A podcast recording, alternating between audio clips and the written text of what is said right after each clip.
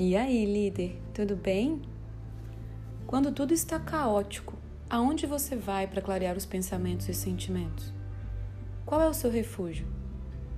Pode ser no exercício, pode ser numa oração, podem ser ambos.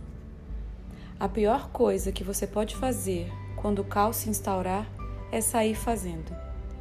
Dê um passo para trás, olhe para si mesmo, veja a situação de outros ângulos, não tão imerso. Então, dê o passo e mergulhe no caos, que já não será tão caótico assim. Você já vai ter vislumbrado uma saída, uma alternativa. Use sempre seu refúgio, mas lembre-se, ele não é externo, ele está dentro de você.